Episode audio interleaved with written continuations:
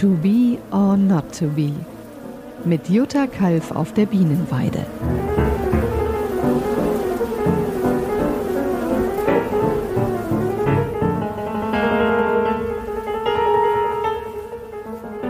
Hallo, ich bin Jutta Kalf. Ich bin Hobbyimkerin seit gut zehn Jahren, ähm, lebe mit 36 Bienenvölkern zusammen und freue mich, dass ihr heute dabei seid.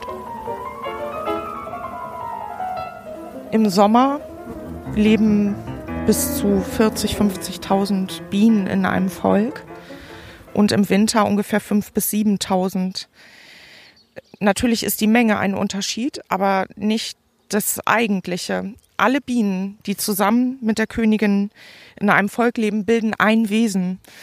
Sie haben alle auf sie zugeschnittene, ihrem Alter zugeschnittene Tätigkeiten zu verrichten, die eigentlich so den, ähm, den organischen Aufgaben entsprechen. Also wenn man, wenn man sich den, den, den Säugetierkörper vorstellt, da finden viele Prozesse statt, wie, ja, was weiß ich, ähm, chemische Prozesse wie Enzymherstellung oder äh, Intakthaltung der Organe und so.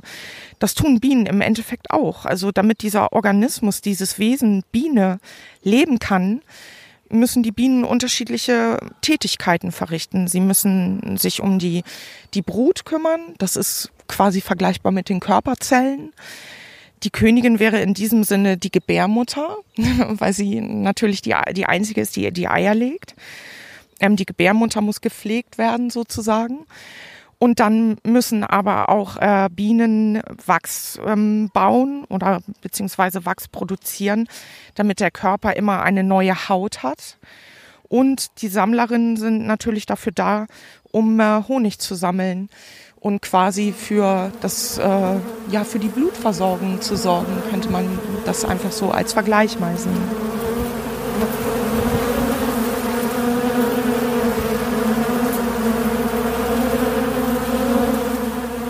Es einfach auf einen Punkt zu bringen, ist es eigentlich so, dass meine Motivation heutzutage einfach die ist, gesunde Bienenvölker zu haben, die es schaffen, mit ihrer eigenen ähm, Genetik oder beziehungsweise mit ihrer, mit ihrer eigenen Evolution hier vor Ort gesunde Völker zu haben. Ähm, das bedeutet einfach auch, dass ich meine Bienen nicht mehr konventionell behandle gegen die Varroa-Milbe, so wie viele andere Imker auch, ähm, die einfach mit aller Gewalt Bienenvölker durch den Winter bringen, eben indem sie sie gegen Varroa-Milbe behandeln. Und ich denke aber, dass das nicht der richtige Weg sein kann auf Dauer, denn ein Volk oder Bienenvölker, ein genetischer Pool in einer Region muss es alleine schaffen. Das ist meine Motivation, dass meine Bienen ihre, ihre eigene Verantwortung haben, ihre eigene Genetik aufbauen zu können, ihren eigenen Genpool, der komplett angepasst ist an die Verhältnisse, die hier, die hier vor Ort einfach vorherrschen. Und äh, das wäre das, was meine Motivation heute ist.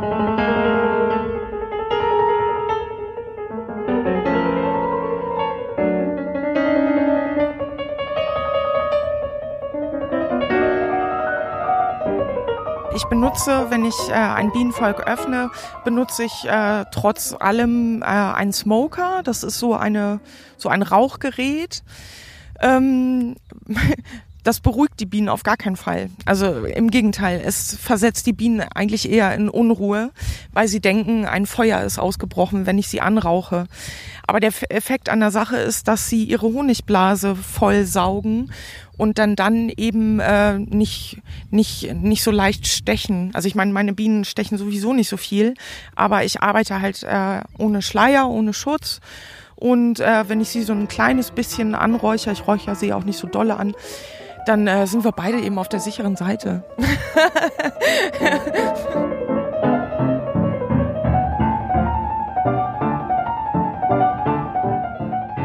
Hier sind äh, wir jetzt an einem Bienenvolk, dem es gar nicht gut geht.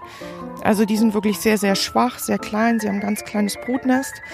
Ähm, wie gesagt, ich imkere anders. Ich beschäftige mich sehr viel mit der darwinistischen Bienenhaltung innerhalb der letzten zwei Jahre.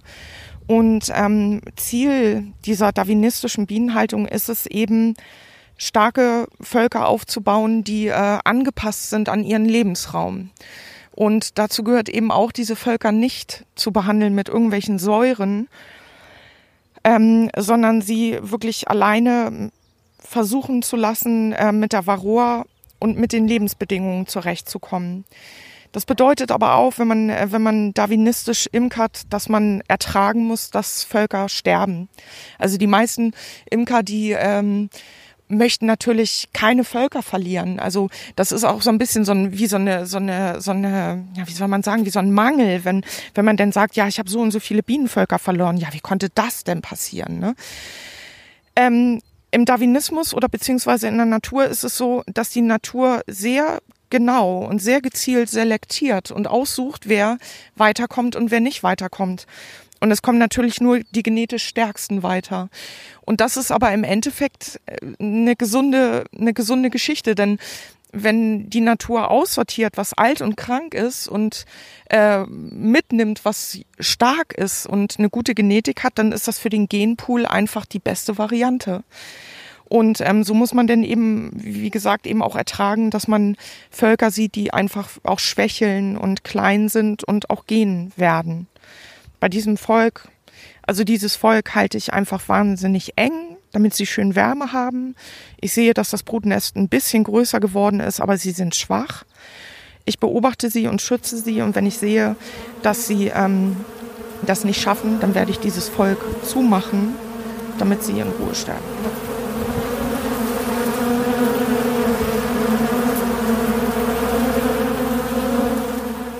Eieiei. Also dies ist ein, äh, hat, also dieses Volk hat sich wahnsinnig gut entwickelt.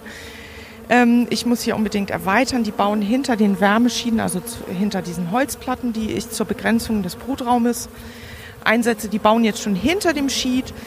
Das heißt, ähm, die sind so stark, die brauchen einfach mehr Raum und äh, müssen um eine Wabe erweitert werden, damit sie was zu tun haben. Ähm, alternativ kann ich aber auch, statt ihnen noch einen Brutraum, noch eine Brutwabe zu geben, könnte ich jetzt auch einen Honigraum draufsetzen. Also dieses Geräusch ist ein, ein äh, Geräusch, was Bienen wirklich machen, wenn viele Sammlerinnen nach Hause kommen und innen drinnen im Stock einfach Honig umgetragen wird.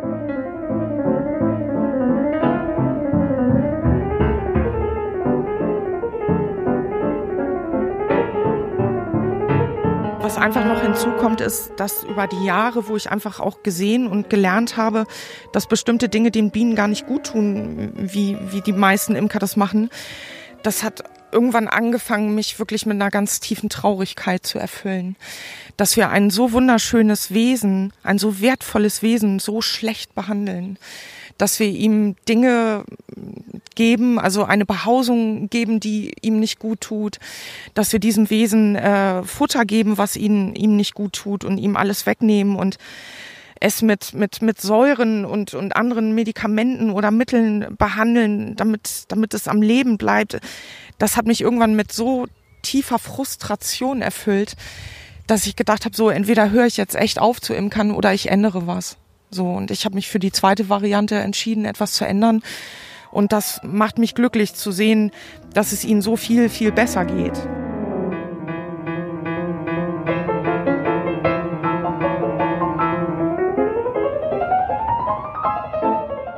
Ja, to be or not to be, das ist die Frage. Ich glaube, es ist einfach so, dass die meisten Menschen einfach noch nicht wirklich begriffen haben, dass die Bestäubungsleistung von Bienen, und damit meine ich nicht nur die Honigbiene, sondern alle Bienenarten, wie eben auch sämtliche Wildbienenarten und Hummeln, dass deren Bestäubungsleistung für unsere Natur so dermaßen immens ist. Und wenn wir die verlieren, dann verlieren wir einfach große Zweige in unserer breit gefächerten Nahrungskette. Und das würde letztendlich für uns Menschen ja einfach auch bedeuten, ein schlechteres Leben mit einer schlechteren Ernährung. Aber was ich noch viel wichtiger finde, ist, dass die einfach ähm, wie jede andere Spezies auf diesem Erdball einfach ein Teil von dieser Natur sind und dass wir Menschen so sehr in diese Natur eingreifen und einschneiden und wir einfach hinnehmen, dass wir Arten verlieren, ohne uns eigentlich des Verlustes bewusst zu sein. Und das ist das, was mir wirklich sehr, sehr weh tut. Dass wir das nicht begreifen wollen, dass wir es einfach nicht begreifen wollen, dass wir trotzdem weiterhin fliegen und auf äh, Luxuskreuzfahrtschiffe steigen und äh, die Meere verpesten und Dinge in Plastik kaufen und einfach wirklich nicht begreifen, dass, dass wir einen so immensen Einfluss auf das alles genommen haben, dass das eigentlich nur irgendwann in einer riesengroßen Bestrafung enden kann. Naja, und ich für meinen Teil, ich liebe die Bienen, ich lebe mit ihnen und zu sehen, ähm, wie, die, wie die Umweltbedingungen für sie immer schwerer werden, also auch in Bezug auf die letzten Jahre, wo große Dürren herrschen und auch zunehmen werden und die Bienen aus eigener Kraft nicht mehr genug Futter finden, ist für mich ein Wahnsinns-Alarmsignal. Also ich bin zutiefst alarmiert und kann auch verstehen, wenn Menschen über solche Themen wirklich in tiefe De Depressionen verfallen, weil darüber kann man tatsächlich nur in eine Depression verfallen und man muss versuchen, was daraus zu machen, etwas zu verbessern. Ähm, jeder findet da seinen eigenen Weg. Der eine wird Umweltaktivist oder junge Umweltaktivistin, finde ich super. Und andere Leute ähm, können andere Dinge tun. Also nicht jeder muss äh, anfangen zu imkern, um die Welt zu retten. Das halte ich auch für totalen Quatsch, weil das wird ja auch oft ähm, so so ähm, suggeriert. Ähm, fangt alle an zu imkern, dann rettet ihr die Welt. So retten wir die Welt auf gar keinen Fall. Wir retten die Welt, wenn wir unseren äh, kurzgemähten Grasrasen rausschmeißen und stattdessen eine Wildblumenwiese aussäen.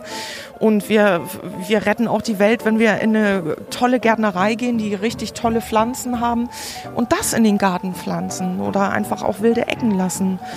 Und wenn wir Plastik sein lassen und ja, solche Dinge halt.